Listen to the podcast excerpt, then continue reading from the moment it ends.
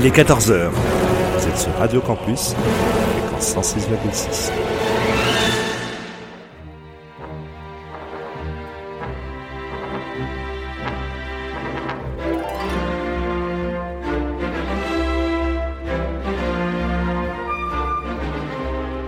14h-15h sur Radio Campus,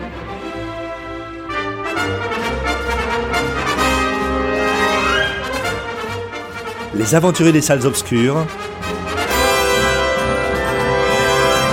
le magazine cinéma produit par le quotidien du cinéma, Présenté par Christophe Dordain. Bonjour à toutes et à tous, merci de nous faire l'amitié, de nous faire le grand plaisir de nous retrouver en cet après-midi pour une nouvelle émission consacrée à l'actualité du cinéma, telle que nous la suivons depuis maintenant un bon moment, c'est-à-dire que nous allons simplement vous présenter les films, mais aussi quelques séries télévisées que l'on peut voir sur différentes plateformes de streaming telles que Netflix, Amazon Prime, Disney+, Salto. Nous évoquerons également des sorties en DVD et en Blu-ray. Christophe Dordain au micro et je serai accompagné aujourd'hui par Kevin Corbel, Fantine Descartes, Théodore Azouz et Gabriel Carton. Nous sommes ensemble jusqu'à 15h.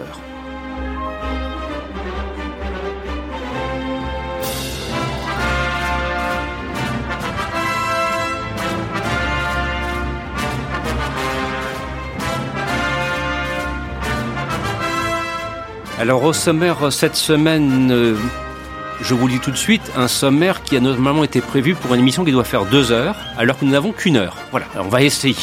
C'est presque une mission impossible. On va essayer quand même d'évoquer tout ce qui est prévu, par exemple les 30 ans du film Hook, réalisé par Steven Spielberg avec Robin Williams, ou bien encore le fait qu'à partir du 14 avril, on pourra découvrir ou revoir, si on le souhaite, le Blade Runner 2049 de Denis Villeneuve avec Harrison Ford et Ryan Gosling.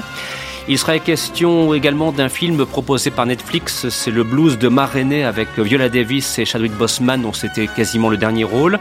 Ajoutons à cela la série Marvel, Le Faucon et le Soldat de l'hiver que l'on peut voir sur Disney+, ou bien encore, euh, comment dirais-je, la sortie en DVD chez Warner Bros du Grand Prix du jury de Gérard May, c'est Le Possesseur réalisé par Brandon Cronenberg. Bref, euh, si j'ajoute à cela aussi Le sang du vampire de Henri Cass avec Barbara Shelley qui a été restauré par Arthur Swin mais qui est sorti le 6 avril. Bref, vous l'aurez compris, le sommaire sera singulièrement chargé. Le temps pour nous de nous préparer, de nous installer, ben ça tombe bien, j'ai une petite pépite musicale à vous faire entendre. Elle a été composée par Jerry Goldsmith. C'est le thème du troisième volet du cycle de la planète des singes, donc qui fut réalisé dans la période fin 60 début 70, les évadés de la planète des singes, et ça fait partie de ces films qu'on a pu revoir récemment sur TCM. De vous souhaiter de passer un bon moment en cet après-midi. Nous sommes ensemble jusqu'à 15h, à dans quelques instants pour tourner ensemble une première page d'actualité.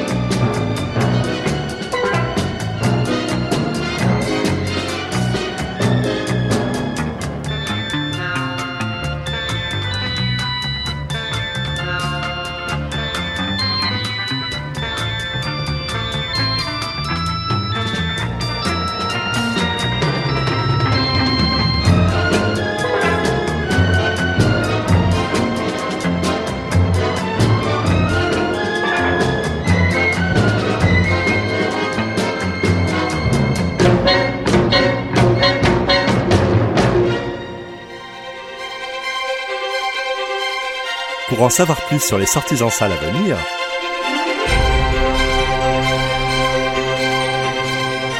rendez-vous sur le site du quotidien du cinéma www.lequotidienducinéma.com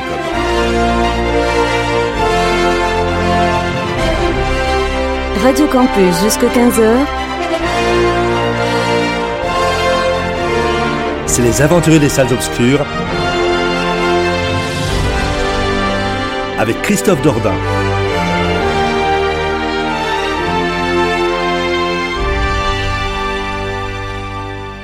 Accompagné que je suis par euh, Gabriel Carton, Théodore Azouz, Kevin Corbel et Fantine Descartes, car tout seul, je ne pourrais rien faire, en sauf à passer des musiques de films pendant 60 minutes, mais auquel cas, ça serait peut-être un petit peu différent comme concept d'émission, vous en conviendrez. À l'instant, donc, vous entendiez une partition musicale composée par Jerry Goldsmith pour le film Les évadés de la planète des singes, réalisé en 70 par Ted Post, et c'était le troisième volet du cycle de cinq films consacrés à la planète des singes, version fin 60, début 70. Je dis ça pour qui ne connaîtrait que le triptyque qui fut réalisé il y a quelques années et qui d'ailleurs était de très honnête facture, il faut bien le reconnaître. Alors tout de suite, nous attaquons notre sommaire car je vous le laissais entendre.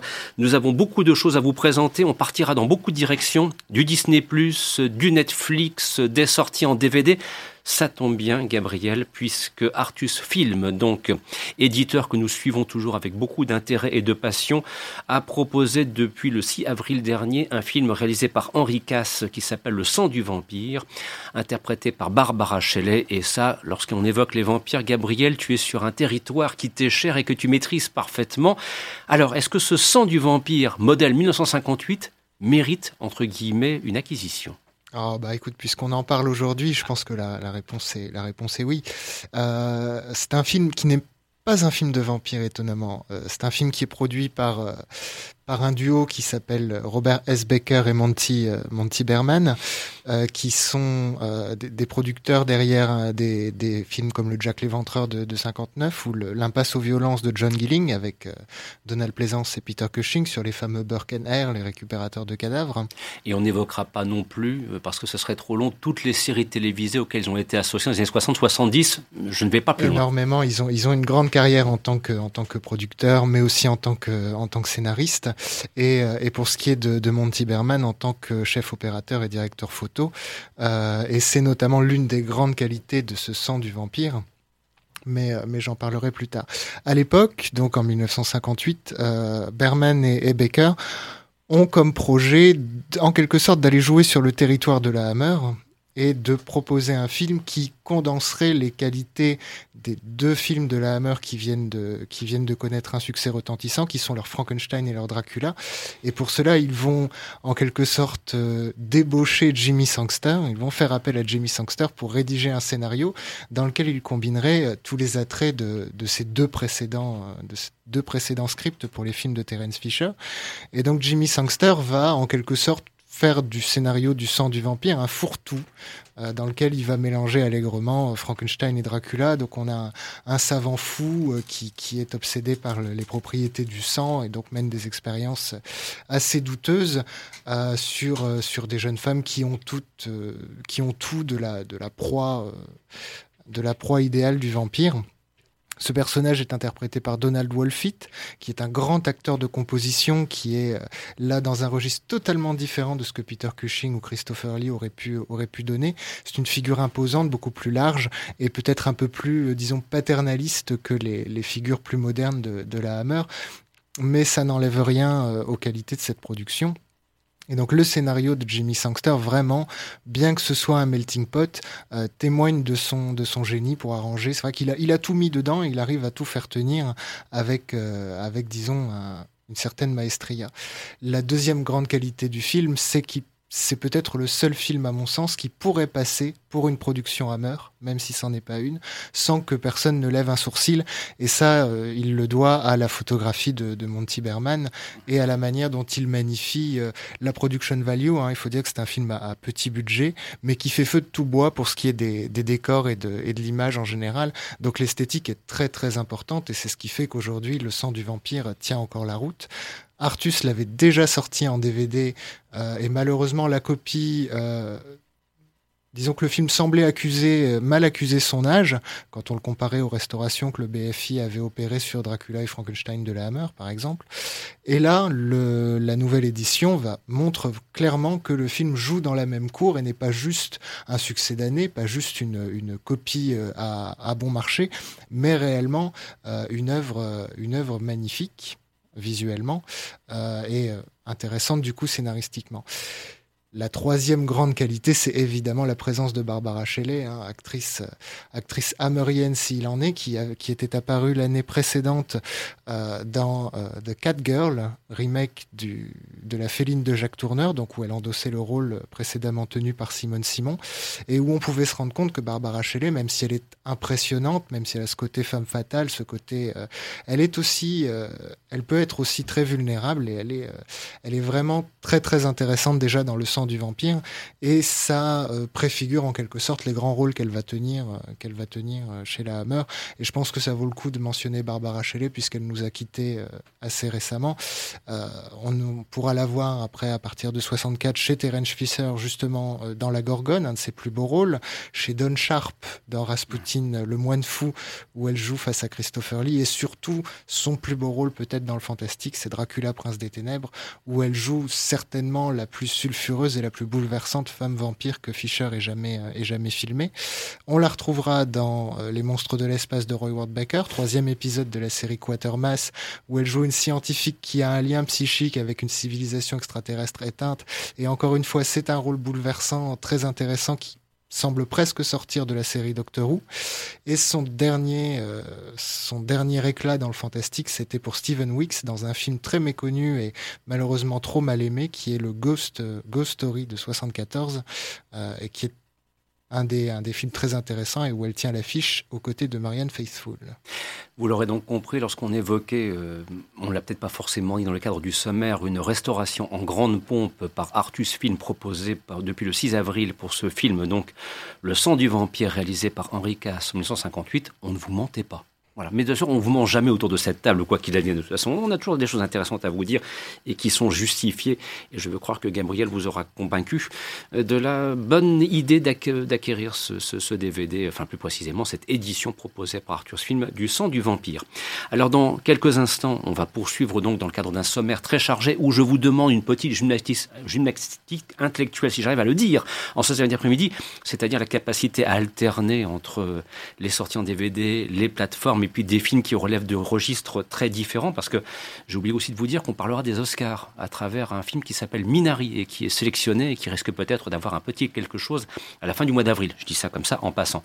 Mais pour l'instant, Allons jeter un petit coup d'œil du côté de Disney Plus en compagnie de Kevin pour nous intéresser. Bon, alors cette série qui est une production Marvel qui s'appelle Le Faucon et le Soldat de l'hiver. Bon, c'est vraiment l'un des gros morceaux du moment avec le Justice League revu et corrigé par Zack Snyder. Il faut bien le reconnaître, ça fait partie, comment dirais-je, des sujets d'actualité lorsqu'on s'intéresse donc au grand et au petit écran. Alors, euh, est-ce qu'avec euh, ce Faucon et ce Soldat de l'hiver, euh, je dirais, est-ce qu'on est vraiment servi? Est-ce qu'on a vraiment quelque chose qui tient la route et euh, qui permet de s'accrocher enfin à cet univers Marvel qui a si souvent été utilisé au cinéma et parfois d'ailleurs pas forcément selon moi pour des résultats vraiment convaincants. Est-ce que le voilà, est-ce que ce Faucon et ce Soldat de l'hiver, euh, Kevin, ça tient la route? Est-ce qu'on a est-ce a vraiment de nous envie de le voir quoi?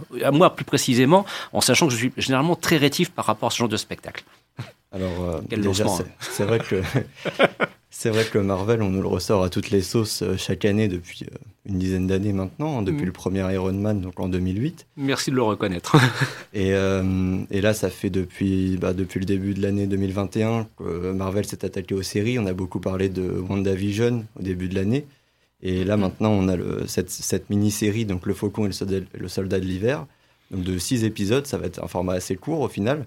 Ce qui est plutôt encourageant. Ce qui est plutôt encourageant en effet. Donc mon avis va être n'est pas définitif. Enfin, la série est toujours en, cours de diffusion. Il restera deux épisodes. Mhm. Mais euh, pour l'instant, je suis assez convaincu. Bon, il y a des, bons côtés, des, moins bons côtés, on va dire. Mais euh, bon, déjà pour revenir un petit peu sur l'histoire, euh, on suit les, deux, les deux personnages, les deux amis du, Captain America, donc de Steve Rogers, à savoir Sam Wilson, le Faucon, et Bucky Barnes, le Soldat de l'hiver, qui vont combattre un, groupe de terroristes avec des pouvoirs. Bon, on est sur une histoire assez, assez classique hein, de, de, Marvel. Et il y aura aussi toute la question de l'héritage du, bouclier de Captain America. Donc, sans trop spoiler les événements des films mhm. précédents, voilà, il y a toute cette question de qui va reprendre le flambeau. Et l'introduction du personnage de John Walker, qui est donc le nouveau Captain America. Et donc, il y aura beaucoup de, de questions par rapport à ça.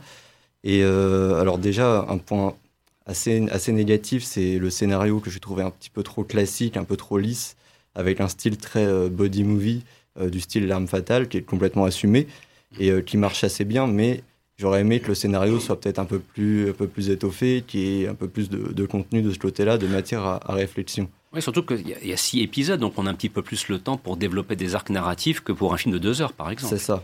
Par exemple, pour comparer avec l'autre série WandaVision, j'avais trouvé le scénario assez inventif, mhm. où il y avait beaucoup de mystères, euh, beaucoup de cliffhangers, et euh, ça, ça, a laissé en haleine pendant toute la durée de la série.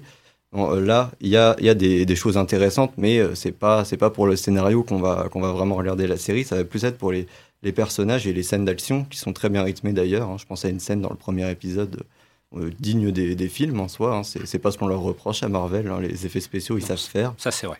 Et euh, donc, le, pour moi, le vrai point fort du film, ça va être euh, ces personnages et la psychologie des personnages. Donc, je pense au, bah, au, duo des deux personnages principaux. Donc, donc Sam, le faucon, qui doit assumer tout, tout cet héritage laissé par, par son ami Captain America. Euh, qui a aussi qui est confronté à des problèmes euh, plus humains, on va dire, des problèmes d'argent, des problèmes d'héritage de, famille, et de l'autre côté, euh, Bucky Barnes, donc le soldat de l'hiver, qui est confronté à, son passé de, tueur à gage et toutes ces problématiques-là. Donc c'est très intéressant la relation qu'ils ont tous les deux. Donc ils vont devoir apprendre à se faire confiance. Bon, ça, ça fait vraiment très très buddy movie sur le coup, mais, mais moi j'ai trouvé ça sympa. Et surtout le gros point fort du film, ça va être les, les méchants. Donc on a le retour du, baron Zemo, qui était le, méchant de Captain America Civil War, et qui, là, qui revient comme un, allié, mais on ne sait pas trop. Enfin, il, va aider les, personnages principaux tout en ayant ses propres, ses propres intérêts. Et euh, ça fait un petit peu l'effet euh, Loki, un, autre euh, grand méchant de Marvel, qui va d'ailleurs avoir droit à sa propre série. Et eh oui, c'est annoncé. Au mois de juin, si je ne dis pas de bêtises. c'est ça, oui.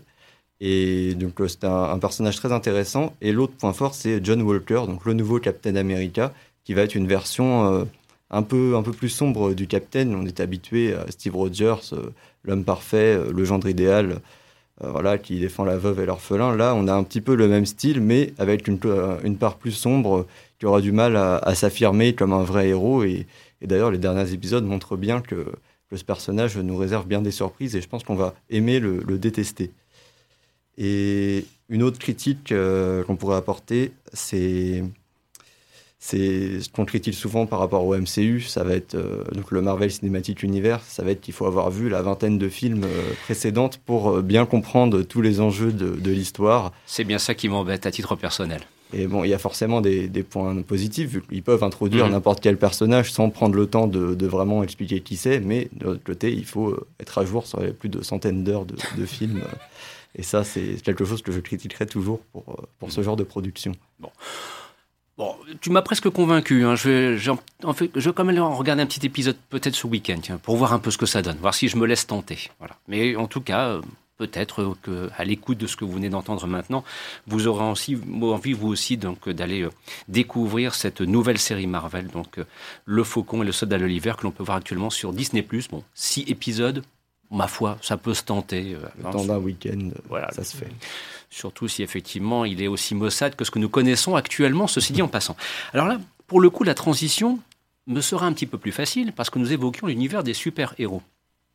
Et il s'avère qu'il y en a un récemment disparu qui fut euh, en son temps euh, un Black Panther, quoi. Voilà, qui fut, c'était Chadwick Boseman, et qu'on retrouve donc dans un film euh, qui est proposé par Netflix depuis déjà un petit moment. Ça s'appelle donc le, Blues de Maréné. Aux côtés de Chadwick Boseman, il y a également Viola Davis. Alors là, on lit tout de suite, on plonge dans le film. C'est l'univers musical qui domine avant tout. Et j'ai presque envie de dire, c'est surtout un film qui vaut avant tout justement pour la prestation éblouissante, époustouflante de Chadwick Boseman. Voilà, c'est ça. Surtout pour la prestation de Chadwick Boseman et de Viola Davis. Hein, je mettrai les deux ensemble, qui, sont, euh, qui font deux performances euh, d'acteurs et d'actrices euh, vraiment très, très bonnes. alors justement, le côté musical, moi j'ai été un petit peu déçu par ça, parce que je mhm. trouve qu'il est un peu en retrait par rapport à ce que j'attendais. Alors peut-être que j'avais aussi des attentes un peu fortes par rapport à ça. Mais au final, c'est un film dont le principal défaut, c'est qu'il il cherche un peu son genre. c'est une adaptation d'une pièce de théâtre en fait à l'origine, et ça se voit beaucoup. Il y a des joutes verbales qui sont très très importante, mais, mais du coup ça manque un peu de relief. Euh, ça manque aussi vraiment de mise en scène. Là pour le coup, euh, on parlait euh, il y a deux semaines de la mise en scène Netflix. Je pense qu'on est, on est en plein dedans là pour le mhm. coup. j'ai, j'ai pas trouvé le budget du film, mais je, pense que c'est assez sous-budgété. Il y a, il y a, c'est, presque un huis clos en fait. Il y a très très peu de décors. C'est, c'est pas très très bien travaillé. Donc c'est vrai que c'est un peu dommage à côté de la performance d'acteur qui est, qui est bonne et le propos du film qui initialement moi m'intéressait pas mal. Et et que, pour comment dirais-je là aussi, pour un petit peu inviter qui souhaite quand même. Enfin, je dis ça parce que malheureusement, sa, disparition euh, brutale a jeté sur la carrière de Chadwick Boseman sa courte carrière un éclairage euh, bon, qui est celui d'une disparition euh, que malheureusement personne ne pouvait anticiper entre guillemets, sauf pour qui le connaissait, le savait malade depuis déjà un bon moment. Euh, est-ce que justement, euh, il y a quelque chose qu'on peut retenir dans son interprétation qui donnerait envie d'aller donc quand même découvrir ce blues de Maréné, quand bien même il y ait les défauts que tu, es, euh, que tu as mis en évidence? Bah, En fait, ça m'a fait aussi un petit peu penser à Black Panther dans le côté mmh. justement qui fait écho à l'actualité aux États-Unis avec le mmh. mouvement Black Lives Matter qui a eu lieu. Là, on est clairement aussi dedans.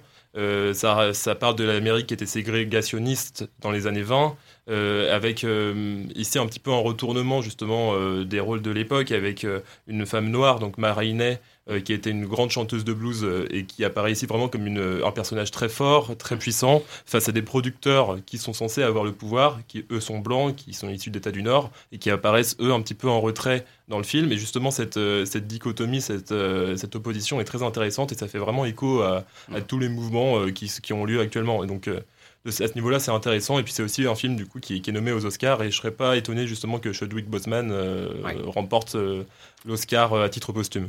Plus pour son interprétation que pour les qualités cinégéniques du film en lui-même. Oui, c'est ça. Vraiment, avec le gros bémol, c'est vraiment la, prestation musicale qui, qui, je trouve, est vraiment en deçà de ce qu'on pouvait attendre. Mhm. Ou alors, il aurait peut-être fallu, au contraire, presque passer sous silence cette, enfin, le côté musical du film. Mhm. Mais là, au final, il y a deux, trois chansons de temps en temps, mais qui, n'apporte rien au final et c'est un peu dommage.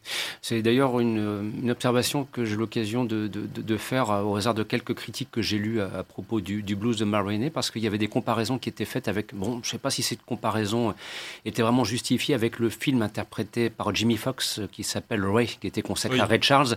Et là, pour le coup, euh, il y a à la fois la mise en scène, l'univers musical, le parcours personnel, bref, euh, un vrai film de cinéma, ce que ne semble pas être malheureusement le blues de Maroney, quoi, qui reste, euh, somme toute, en apparence un peu trop modeste C'est ça, un peu trop lisse en fait. Et mm. pour le coup, on sent vraiment la patte Netflix. Alors parfois, et Netflix aussi des bons films. Hein. Je suis le mm-hmm. premier à le dire qu'il y a des choses de plus en plus intéressantes niveau mise en scène. Mais là, pour le coup, ça retrouve, enfin, on retrouve vraiment tous les défauts qu'on peut reprocher à une production Netflix. Alors, dans quelques instants, on évoquera un grand film, ou pas, parce que je sais qu'autour de la table, il y a eu des oppositions quand on en avait parlé, quand il était sorti sur les écrans, il y a quelques années de cela. C'est le Blade Runner 2049 de Denis Villeneuve avec Ryan Gosling et Harrison Ford. Voilà, on en va en parler dans quelques instants parce que le film revient sur Netflix ici à partir du, 14 avril. Et puis, on en profitera aussi pour euh, vous signaler ce qui dominera l'actualité la semaine prochaine dans le cadre d'une thématique consacrée à un grand compositeur américain. On se retrouve dans quelques instants juste après ceci.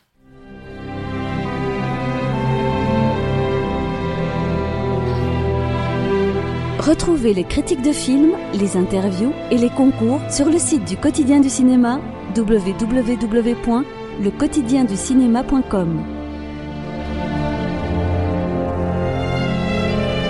Vous écoutez Les Aventuriers des Salles Obscures sur Radio Campus, fréquence 106,6.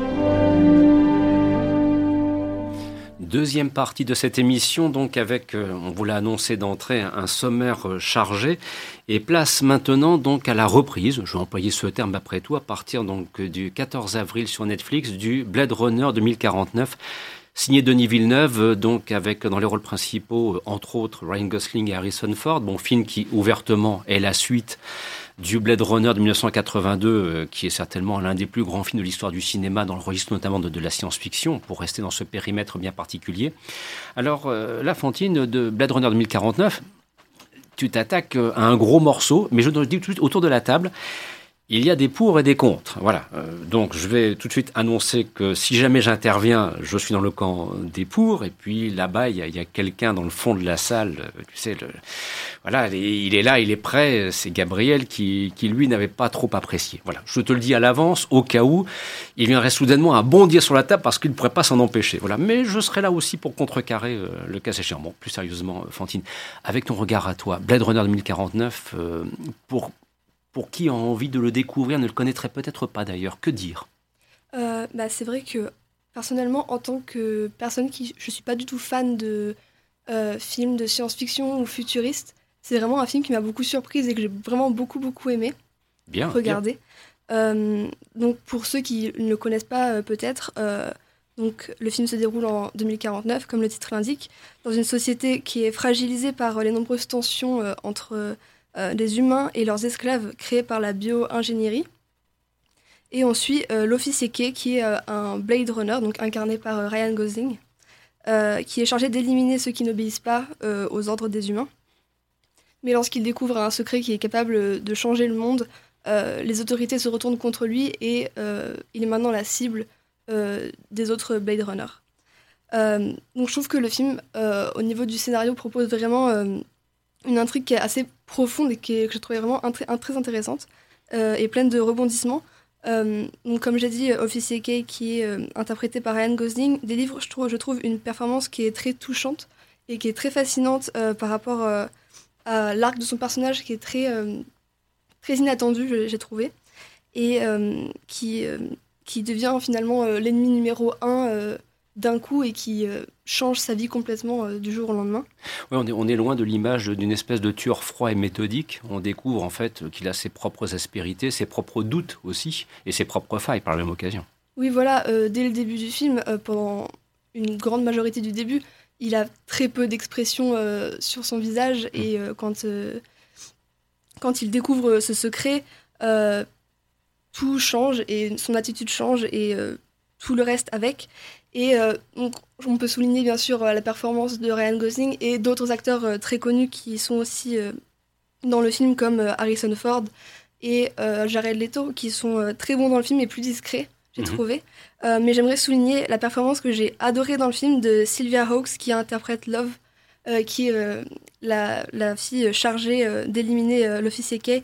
Je trouve qu'elle incarne à la perfection une méchante très rude et elle est vraiment à la hauteur des enjeux du film. Et c'est vraiment une méchante euh, qui, euh, qui fait vraiment peur. Quoi. Qui, Une espèce de Terminator au féminin, mais réussi cette fois. Voilà, exactement. par rapport à d'autres versions féminines de Terminator qu'on avait pu voir au hasard d'un troisième volet de Terminator, si j'ai bonne mémoire. Exactement. Et je pense que c'est impossible de parler de Blade Runner 2049 sans parler de l'esthétique du mmh. film. Euh, il fallait s'y attendre avec un duo comme Denis Villeneuve et Roger Dickens à la photographie. Euh, c'est un personnage. Roger Dickens, pour moi, c'est euh, le meilleur photographe de cinéma, donc c'est pour ça que j'ai aussi beaucoup apprécié le film. Mm tu, as remarqué, parce que tu ne peux pas le regarder, mais il y, a, à côté Gabriel qui monte en température. Parce qu'on, mais pourquoi Gabriel Pourquoi Roger Dickens il est, il est, ah, C'est un grand chef opérateur. Dickens est, un des plus grands messieurs de la profession, ça je ne dis pas le contraire.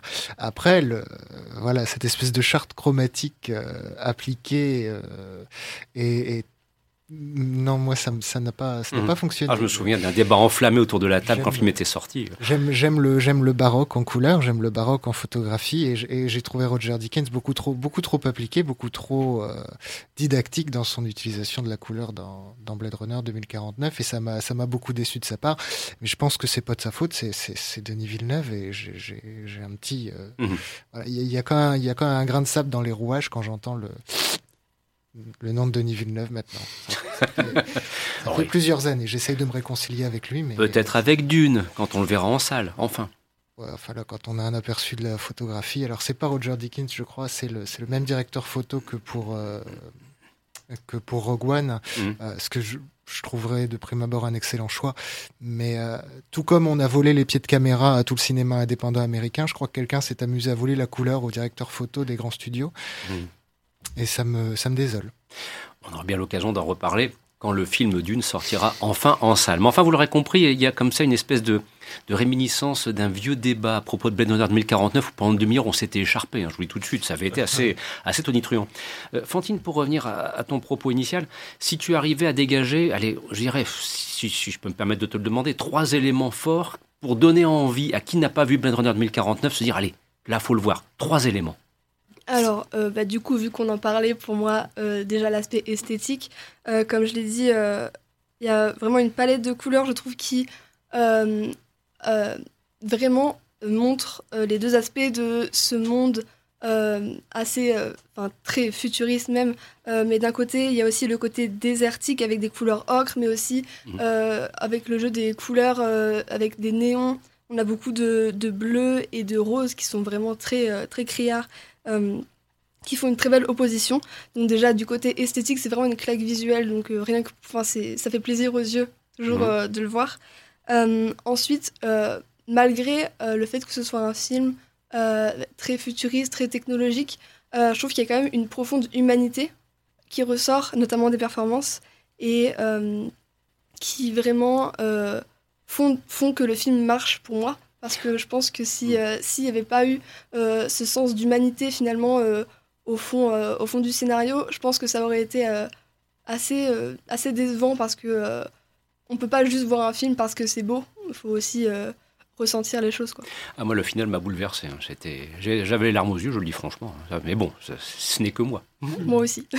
ça me rassure. Alors, un troisième élément, un dernier, l'ultime. pour troisième élément, on peut pas euh, ne pas parler de la musique de Hans Zimmer qui euh, transporte aussi. J'avais pris, intérieurement, je me disais, si jamais on parle de la musique, alors là, Gabriel, on peut sortir la tente à oxygène. c'est une musique qui, je pense, va très très bien avec l'ambiance euh, du film, mm. qui vraiment valorise cette, ambiance futuriste qui, est presque dérangeante parfois. Et bah, c'est vraiment une musique très épique à la Hans Zimmer, comme il nous fait très souvent mais ça marche. Donc, euh. À partir du 14 avril, c'est sur Netflix, retour de Blade Runner 2049, et puis euh, si vous regardez bien, parce que les plateformes, euh, d'ailleurs je pense que Netflix doit aussi le proposer, vous avez aussi le premier Blade Runner de 82, peut-être ça vaut le coup d'ailleurs de commencer par celui-là, puis après de glisser vers la version réalisée par Denis Villeneuve, quand même peut-être aussi pour comparer le fait que d'un côté, pour moi, Blade Runner 2049 est un grand film, voilà, pour toute une série de raisons, le premier Blade Runner, lui, est un chef-d'œuvre. Voilà, c'est peut-être aussi la différence qui existe entre les deux, ceci dit en passant. Mais je vous laisse juge, nous vous laissons juge, donc à partir du 14 avril sur Netflix, place à Blade Runner 2049. Nous poursuivons notre sommaire parce qu'il est déjà 14 heures passées de 30 minutes et je vois encore ce qu'il nous reste à aborder. je vous l'avais annoncé, une émission de 80 minutes qu'on doit faire rentrer dans 60. On va essayer. Il y a aussi, donc, parmi ce qu'on souhaitait euh, euh, évoquer, euh, il, y a, plusieurs choses, et on, reviendra donc du côté de Fantine, par exemple, pour évoquer un film qui va être proposé aux Oscars ici à la fin du mois, c'est le, Minari de Lee Isaac-Chung, par exemple. Mais vous avez aussi les 30 ans du film Hook de Steven Spielberg avec Robin Williams. Alors ça aussi, ça mérite intérêt, parce que là, pour le coup, le Hook de Spielberg est un film qui régulièrement est descendu il est fracassé, on ne l'aime pas beaucoup, il y a toute une série de raisons objectives qui peuvent faire que peut-être on n'ait pas envie de l'aimer, quand bien même ce soit signé Steven Spielberg. Donc là, j'ai presque envie de dire, Kevin, place à la défense, parce que les, procureurs de l'autre côté, il y a du monde pour dénoncer ce film et dire qu'il est, qu'il est pas bon. Ah mais ça c'est ça c'est sûr. Bon déjà Hook euh, film culte des années 90, hein. mm. culte on peut le voir comme on, comme on veut. Mais oui oui déjà à la sortie du film ça avait été un échec critique pas commercial, mais critique. Il avait quand même euh, engrangé plus de 300 millions de dollars dans le monde pour un budget de 70 millions. Mais il était sorti deux mois après La Belle et la Bête, qui avait tout raflé sur son passage, et mhm. il avait été déjà descendu euh, pendant sa production. Euh, vraiment, il était, on s'était vraiment acharné sur lui. Alors, il y a des, critiques qui peuvent être totalement justifiées. Beaucoup critiquent l'aspect un peu fouillis du film, euh, c'est un petit peu le désordre de partout. Hein, et ça, c'est dû à la production. Euh, quand Spielberg tourne pendant longtemps, euh, plus, il tourne, plus, ça devient le désordre sur le plateau. Et il y avait aussi la grande rivalité euh, entre Dustin Hoffman, qui interprète le capitaine Crochet, et Robin Williams, donc Peter Pan, euh, qui était euh, une rivalité à la fois devant la caméra et derrière. Et donc ça, c'est assez intéressant à souligner. Donc, bon, malgré les critiques, il y a quand même eu cinq nominations aux Oscars, donc, dont la meilleure direction artistique. Hein. je pense aux décors du pays imaginaire qui sont très bien réalisés, je trouve, et qui donnent vraiment un aspect Disneyland, je trouve à l'univers qui, qui, se marie très bien avec l'univers de Peter Pan, même si c'est pas c'est pas du Disney, on s'en rapproche quand même beaucoup, je trouve. Et euh, ce décor, bah, comme je l'ai dit avant, il y a beaucoup de chaos dans, dans les scènes. Je pense à, toutes les scènes euh, dans l'univers des pirates où ça, de, de partout, euh, ça, ça, va dans tous les sens. Et pour moi, c'est ce qui apporte aussi une touche assez euh, personnel au film où, on voit vraiment que le pays imaginaire, c'est ça, c'est euh, quelque chose qu'on n'a pas l'habitude de voir, euh, ça part dans tous les sens. Et pour moi, c'est on peut le critiquer, mais aussi on peut on peut l'apprécier. Et moi, je l'apprécie beaucoup. Et aussi, bah, on peut pas oublier le, casting qui est quand même 5 euh, étoiles sur le coup. Donc, même, euh, hein, parce que tu citais Robin Williams, Dustin Hoffman, mais il y a encore du monde derrière. Il y a, une petite clochette hein, notamment. Il y, a, Julia Roberts, hein, qui, voilà. Il y a Bob Hoskins aussi qui mhm. joue Monsieur Mouche et Maggie Smith qui joue Wendy. Donc c'est c'est un, gros casting et, et ça faut pas l'oublier. beaucoup ont critiqué euh, Julia Roberts à l'époque en disant que son rôle de clochette était assez plat. Et il y a des raisons derrière tout ça. À l'époque, elle sortait d'une rupture. Après, pendant un an, elle a été arrêtée, elle n'a pas fait de film. Et donc, euh, je trouve qu'elle livre quand même une performance intéressante malgré les, contraintes. Euh, bon, à l'époque, filmer euh, Clochette, donc une fée de, de 20 cm, essayer de rendre ça crédible à l'écran, c'était pas aussi facile qu'aujourd'hui. Et, pour revenir aussi sur les effets spéciaux, on, a beaucoup critiqué aussi le crocodile en animatronique qui marchait pas super. Mmh. Il y a eu beaucoup de problèmes par rapport à ça. Et ça a été un gros facteur de stress pour Spielberg qui a fait euh, Jurassic Park euh, juste après. Donc, euh... ça a dû lui rappeler des souvenirs dans la mer et du requin qui, qui plongeait, qui ne remontait pas aussi par la même occasion. Aussi, oui, c'est vrai. donc euh, pour moi, ça reste quand même un film culte, alors qu'on l'aime ou qu'on l'aime pas. Après, bon, je l'ai découvert quand j'étais petit, donc forcément, pour moi, il y a ce côté très nostalgique. je ne vais pas forcément voir les, les, défauts du film, ou même les défauts, je vais les apprécier. Et puis, bah, on peut pas oublier aussi la musique de John Williams, et eh qui reste euh, encore aujourd'hui très très culte, même si on peut critiquer aussi le fait qu'il ait tendance à se recycler assez souvent. Hmm. Euh, moi, je me souviens quand j'étais petit, je pensais que la musique de, Star Wars épisode 2 et celle de Hook, c'était la même. Alors qu'il y a quand même des différences, mais souvent il a une tendance à se recycler qu'on peut critiquer. Mais euh, la musique de, dans ce film reste très appréciable et, et bah, le fait qu'il soit sur Netflix en ce moment, c'est toujours l'occasion de le revoir et pourquoi pas de, changer d'avis pour ses détracteurs. Voilà, bon, puis 30 années ont passé, donc voilà, c'est aussi un petit peu le côté anniversaire que, l'on célèbre par rapport à sa première sortie en salle. Puis bon, puis ça reste quand même du Steven Spielberg, ce qui fait que c'est largement au-dessus de la moyenne de toutes les sous-merdes qu'on peut voir à côté, quoi. Ceci dit en passant, c'est quand même, il y a quand même une claire définition du cinéma. Je veux dire, quand on a un film de Spielberg, même le plus mauvais des Spielberg, si tant est qu'il ait fait un mauvais film, sera de toute façon largement supérieur euh, à toutes les sous-merdes que l'on peut voir dans les salles obscures, ou pas d'ailleurs actuellement, donc on peut voir sur les plateformes en attendant que les salles obscures finissent par réouvrir. Je me rends compte d'une chose, c'est que je ne me suis toujours pas dans la, fait dans la tête que les salles de cinéma soient fermées. Je veux dire, de temps en temps, il faudrait que je fasse aussi une petite euh, opération, appuyer sur une touche update pour dire non, non, tu sais, les salles de cinéma pour l'instant, patiente encore un petit peu, quelques semaines. Voilà, ceci dit, en passant. Alors, euh, pour la semaine prochaine, euh, Gabriel, je, laissais euh, sous-entendre il y a quelques instants, très rapidement, présenter une petite chose qu'on va vous proposer samedi prochain. On va quitter l'espace, les aventures salles obscures, l'actualité Netflix, Amazon, Disney+, ainsi de suite, pour revenir sur un terrain de jeu que tu apprécies beaucoup avec François Bourg. Il s'agit de bande originale qui sera consacrée, puisqu'on parle de musique de film, à quelqu'un qui s'inscrit dans la filiation avec John Williams, c'est Michael Giacchino. Alors très rapidement, présenter euh, ce qui sera l'émission, le contenu de bande originale samedi prochain. Alors je pense que ce sera euh, pour le plus grand plaisir d'écoute, un panorama de, la carrière de Michael Giacchino depuis ses, depuis ses débuts au milieu des années 90 jusqu'à jusqu'à aujourd'hui.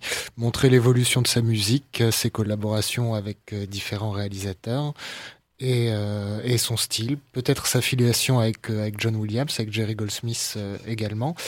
Et, et donc voilà, explorer le, le, style et la carrière de, Michael Giacchino, qui est devenu aujourd'hui un compositeur incontournable dans le, dans le cinéma grand public.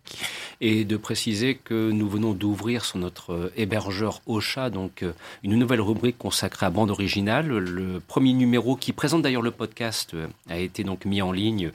François Bourg s'est chargé donc avec, comment dirais-je, ta bénédiction de, de, mettre tout cela euh, en musique, si j'ose dire, et aussi en voix. Et donc, régulièrement, maintenant, vous aurez des numéros de bande originale qui vous seront proposés sur cet hébergeur, euh, consacré à Trevor Jones, à Leonard Rosenman, ou bien encore euh, aussi à Christopher Young, et puis aussi des petits modules consacrés aux musiques de la peur qu'on vous laisse le soin de découvrir. Et puis plus tard, ce sera Michael Giacchino et puis d'autres numéros sur lesquels nous travaillons actuellement. Bref, Bande Originale, c'est un, concept de podcast que nous vous invitons à découvrir et qui sera aussi relayé d'ailleurs par le biais euh, du quotidien du cinéma.com. Mais ça, vous pouvez nous faire confiance pour en faire la promotion et pour cause. Voilà, parce qu'on en est très fiers tout simplement. Sur ce, je vous propose d'écouter quelques petites notes de musique. Je pensais le diffuser dans l'intégralité. Alors c'est vrai que j'aime pas moi couper les musiques, hein, mais c'est parce que ils ont ils repassent actuellement tous les Star Trek des années 70 et 80 euh, sur, euh, c'est sur Paramount. Donc hier, je regardais avec un plaisir euh, non dissimulé le Star Trek 3 à la recherche de Spock, musique composée par James Horner. Là, je vous propose de retrouver Randy Edelman pour le thème final du Star Trek numéro 6. Voilà, donc c'est comme ça, une façon de vous inviter à découvrir donc l'ensemble de ces films qui furent adaptés de la série télévisée d'origine de la fin des années 60 et, et qu'on revoit là aussi avec un plaisir complètement assumé. Ce sont des bons films de science-fiction des années 80 et on se retrouve dans quelques instants pour la suite du programme. Il sera question de Minari, il sera question de Lady Blue de Greta Gerwig par exemple, il sera aussi question de Possessor de Brandon Cronenberg. Bref, on aura encore du chemin à parcourir ensemble jusqu'à 15h. A tout de suite et merci de nous être fidèles.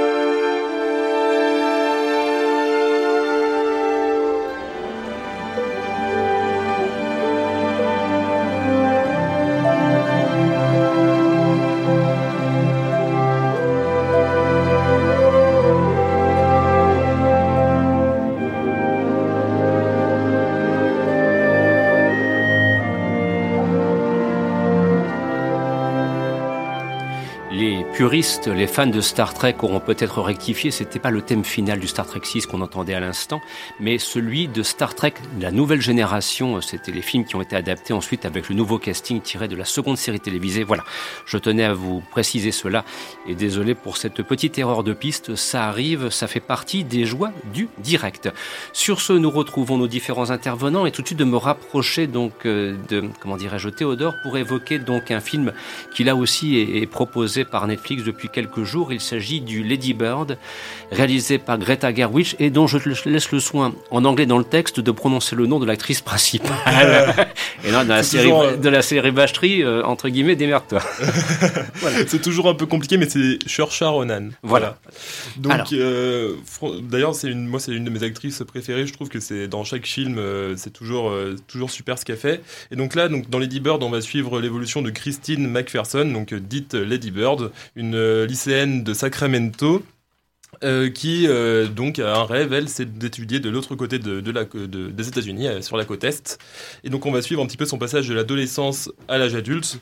Donc un thème qui comme ça peut paraître un peu classique, mais vraiment Lady Bird, je trouve que c'est donc c'est le premier film de Greta Gerwig qui a aussi fait par la suite Les filles du Docteur March, qui été très très bon également. Mhm. Et c'est vraiment un film indépendant euh, dans le sens euh, classique du terme, euh, de, film indépendant américain, mais qui a vraiment une âme, je trouve, avec des, relations entre les personnages qui sont très bien construites, très ambiguës. donc voilà, c'est vraiment un des, meilleurs films de ce type qui est sorti ces dernières années, je trouve là aussi à découvrir donc sur la plateforme Netflixienne. Bon, on, le dit souvent, euh, on n'hésite pas à la fracasser lorsqu'elle propose des productions qui cinématographiquement, euh, bah, justement, manquent de cinéma. Mais par contre, on n'hésite pas à, souligner son travail de, découverte, moi ce que j'appellerais, alors c'est pas c'est pas la découverte de films de patrimoine, c'est pas pour le coup, mais en tout cas d'ouverture d'un catalogue de films ça fait du bien. Je veux dire, euh, certains qui décrivent Netflix feraient bien de regarder de très près le catalogue qui est proposé. Il est beaucoup plus riche et profond qu'on ne le pense au premier abord. Et puis, plus ça va, plus les, années passent, et plus c'est le cas aussi euh, quand on voit maintenant aussi l'ouverture avec euh, pas mal de films français euh, d'auteurs. Mm. Claude Sauter récemment, il me semble. Mm, tout à fait. C'est assez intéressant. Sans parler de, puisqu'il a célébré ses, 88 ans cette semaine, de tous les films de Bebel qu'on peut revoir actuellement, qu'on a pu revoir depuis quasiment l'automne dernier. ça faisait du bien, ça aussi, de, pouvoir redécouvrir ces films-là. Parce qu'à la télévision, ils passent plus du tout. En fait. Et, Bertrand Tavernier aussi récemment, justement, on en parlait euh, il y a deux semaines. Euh. C'est vrai, avec par exemple L'horloger de Saint-Paul, voilà, qui est film vraiment, enfin quand je l'ai revu, je me suis dit mais quelle claque quand même quoi. Cinéma français des 70, euh, on savait faire quoi. Voilà, il faut le dire, il faut dire un petit peu les choses telles qu'elles sont. Alors, dans quelques instants, il sera question du Minari de Lee Isaac Chung, mais au préalable, comment dirais-je, Gabriel, tu souhaitais évoquer donc la sortie prochaine. Cette fois, on, alterne, hein, c'est la gymnastique intellectuelle pour bien le prononcer cette fois que, je vous demande d'avoir entre euh, plateforme, DVD, Blu-ray, puisqu'il s'agit du possesseur de Brandon Cronenberg. Oh, mais dites donc ça, Brandon Cronenberg. Il y a de l'affiliation, hein, mais ça, on s'en doute un petit peu. Voilà, c'est de la famille à David? Ah ben c'est le fils c'est le fiston? c'est le fils de David oui, alors? Euh, alors c'est son deuxième film après euh, après Antiviral euh, qui était qui était une espèce de manifeste de, de, de ce qu'il allait faire, d'une d'une cinématographie qui se place à la jonction entre le, le cinéma d'avant de David Cronenberg et le cinéma d'après. Quand on voit les films de Brandon Cronenberg, on imagine très bien euh, ce que ce que Cronenberg aurait pu faire après Existence s'il ne s'était pas tourné vers euh, History of Violence, euh, Maps to the Stars, etc. donc Cronenberg, enfin Brandon Cronenberg en tout cas, n'en est pas encore à, renier le, le genre. Et, et il participe de cette mouvance qu'on a, qui, est qualifiée aux États-Unis de elevated. Hein. Il y a la, elevated horror, il y a la elevated sci-fi. Donc euh, Brandon Cronenberg fait de la science-fiction, mais pas de la science-fiction grand public, de films, euh, de films de genre. Il fait de l'elevated sci-fi. Et donc euh, Possessor, c'est une histoire un petit peu à la, à la Philippe Dick d'une tueuse à gages qui est incarnée par Andrea Riceborough qui prend possession du corps de, parfaits inconnus et de parfaits innocents pour commettre, pour commettre ces meurtres et donc pousse après son auto-suicide. Comme ça, le, forfait perpétré, le, perpétrateur a disparu. Euh, et un jour, elle, euh, elle prend possession d'une personne qui euh, refuse de se supprimer. Et donc elle reste bloquée dans un corps qui n'est pas, qui n'est pas le sien, dans un autre dont la, la, violence et, le, et la propension à tuer n'a pas grand-chose, enfin ne, ne, doit pas grand-chose au fait qu'elle qu'il soit occupé par, par une tueuse professionnelle. Donc c'est assez intéressant. Il y a un côté un petit peu Jekyll and Hyde, il y a un côté Beyond Two Souls hein, dans, ce dans ce postulat de, de départ. Et euh, alors c'est un une idée très intéressante et, Brandon Cronenberg joue pas mal sur euh, sur ce que son père avait institué, c'est-à-dire le rapport de la de la société au corps, hein, le, le, côté euh, socialement inacceptable du corps. C'est-à-dire qu'un corps n'est civilisé que parce qu'il est habillé et, et l'idée du sang n'est acceptable que parce qu'il est caché. Euh, donc il y a, y a, ce côté, il y a ce côté vraiment le, c'est le, c'est le jugement moral qu'on porte sur le sur le corps qui nous pousse à avoir ces ces idées, euh, ces idées folles qui font l'horreur en fait. Et donc je trouve ça, je trouve c'est une philosophie très intéressante euh, dans, dans son cinéma. Le film pour moi de gros soucis de, rythme. Hein. On n'est pas vraiment dans le, on n'est pas vraiment dans le, comment dire, dans les récits euh, hyper rythmé, hyper cadré que, que Cronenberg père pouvait proposer dans les années 80. Mais il y a quelque chose de vraiment intéressant au niveau visuel, au niveau euh, simplement au niveau de la proposition. Voilà, c'est du cinéma de, science-fiction indépendant qui ne renie pas, euh, qui ne renie pas son genre et qui en même temps, bon, on va retrouver des acteurs comme Jennifer Jason Lee, comme euh, Sean Bean, qui sont toujours, euh, qui sont toujours très sympas à retrouver. Une réflexion sur l'aliénation au travail aussi, puisque le personnage d'Andrea se retrouve complètement aliéné puisqu'elle n'est plus dans son corps. En même temps, on nous a montré au début qu'elle s'éloignait de sa famille parce qu'elle elle passait trop de temps au travail. Donc voilà, il y a quelque chose un petit peu de dystopique euh, là-dedans qui est, qui est assez intéressant. Le film n'a pas volé son Grand Prix à Gérard May parce que je pense que dans le paysage, euh, disons, de genre actuel, c'est vraiment une proposition unique et, euh, et très intéressante. Et donc c'est annoncé en sortie DVD et Blu-ray, me semble-t-il, chez Warner Bros. dans les tout prochains jours. Voilà, donc affaire à suivre.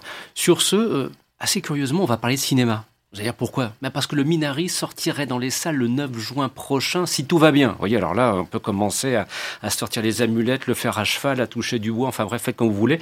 Alors c'est un film, euh, comment dirais-je, qui euh, est donc est prévu pour une sortie en salle donc au début du mois de juin, qui est réalisé par Lee Isaac-chung, et donc qui présente une famille d'origine euh, sud-coréenne qui s'est installée aux États-Unis, dans l'État de l'Arkansas, où le père de famille veut devenir Voilà donc un Sud-Coréen qui part à la conquête de l'Ouest, entre guillemets. Tel est le propos développé par Minari, Fantine, que tu as envie de défendre, me semble-t-il. Euh, oui, en effet. Euh, donc, euh, comme, comme vous l'avez dit, c'est Lee Isaac Chung qui l'a réalisé. vous le connaissez peut-être pour son premier film en tant que réalisateur, et j'espère que je le prononce bien, Munyu Rangabo, qui raconte une amitié après le génocide rwandais. Euh, qui est sorti donc euh, en, 2007 et qui avait été présenté au Festival de Cannes dans la sélection officielle Un certain regard et qui avait connu un grand succès au festival. Euh, il a fait ensuite quelques films les années suivantes, mais c'est vraiment en 2020 qu'il revient sous la lumière des projecteurs avec Minari. le film a été présenté au festival renommé de Sundance en janvier 2020, où il a obtenu le grand prix du jury et le prix du public. Euh, et pour confirmer ce succès, euh, le film a obtenu six nominations euh, aux Oscars cette année, dont des grandes catégories comme meilleur film, meilleur, meilleur réalisateur pardon, et meilleur acteur. Même si on se doute qu'il risque d'être concurrencé par d'autres productions, mais pour d'autres raisons que purement cinématographiques, ceci dit en passant.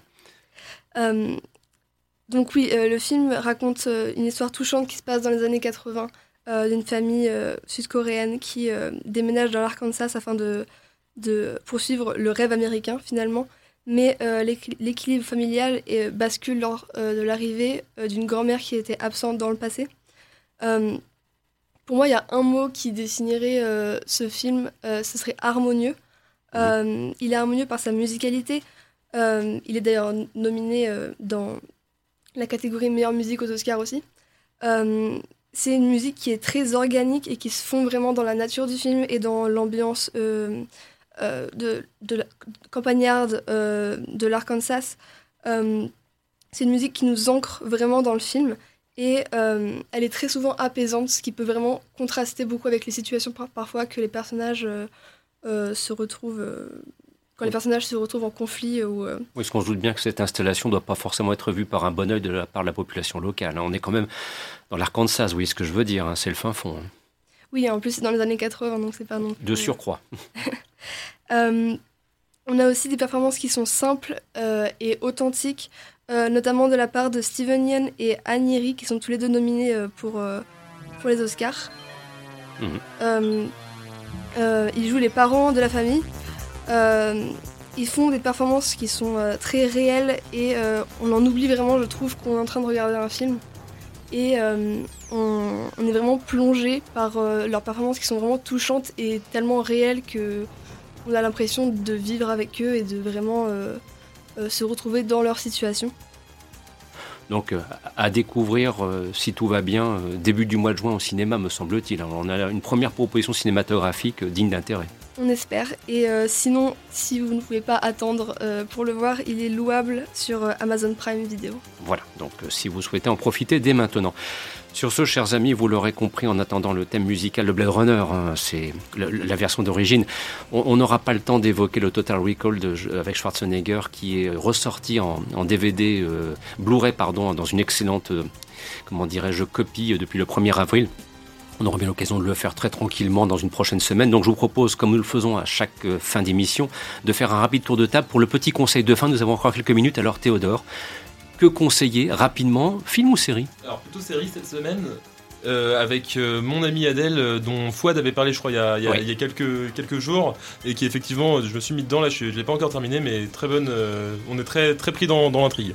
Mon ami Adèle, qu'on peut voir sur Netflix. Sur Netflix. Kevin, s'il te plaît, ton conseil de fin alors je parlais tout à l'heure des décors euh, style Disneyland de Hook. Et mhm. eh ben, je vais parler de la mini-série documentaire euh, Il était une fois les Imagineers qui revient sur euh, les personnes qui ont contribué à la création des parcs Disney à travers le monde.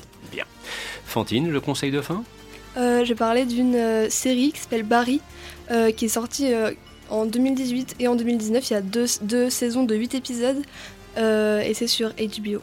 Bien, donc là aussi, euh, quelque chose qu'on peut découvrir. Bon, après, il faut avoir le temps et le moyen nécessaire, parce que lorsqu'on évoque HBO, on se dit, bon, bah alors, euh, HBO Max, c'est pour quand hein? Ça devrait arriver dans les prochains mois.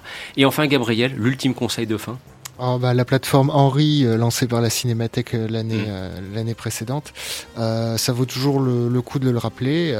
la Cinémathèque propose en accès libre et gratuit un tas de, de, curiosités, une rétrospective Raoul Ruiz par exemple, des films comment dire, des films d'avant-garde de Julien Duvivier, de Pierre Clémenti, de tout ce qu'on veut, de toutes les époques, de toutes les durées, euh, en noir et blanc, en couleur, en sonore, en muet. Euh, il faut être curieux, il faut être, euh, il faut être aventureux et on peut y passer des heures, voire des journées entières. Voilà qui conclut cette émission.